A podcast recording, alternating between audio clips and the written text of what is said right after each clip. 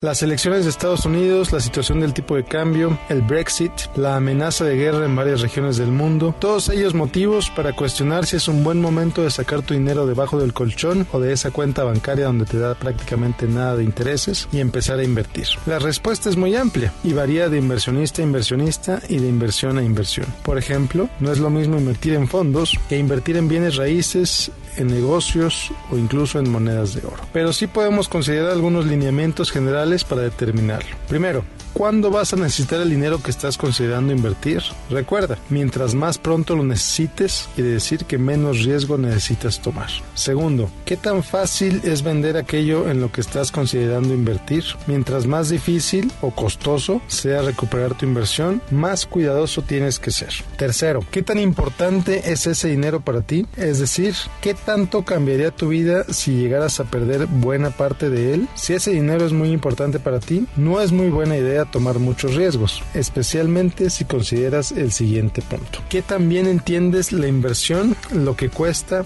y cómo funciona? Si no puedes responder esas tres preguntas, que también le entiendes cuánto cuesta y cuánto funciona, definitivamente no es una buena idea invertir en eso. No importan las promesas que te haga quien pretende venderte la idea de hacerlo. Y por último, considera tu experiencia con inversiones de ese tipo. Si eres un inversionista primerizo, es cuando más necesitas hacer tu tarea e investigar tanto como te sea posible, ya sea con expertos en el tema, en internet, en libros, etc. Infórmate muy bien antes de invertir. Entonces, podría decirse que siempre es un buen momento para invertir, pero es importante considerar los puntos anteriores y hacerlo de tal manera que no tomes más riesgo del que necesitas, quieres y estás dispuesto o dispuesta a tomar.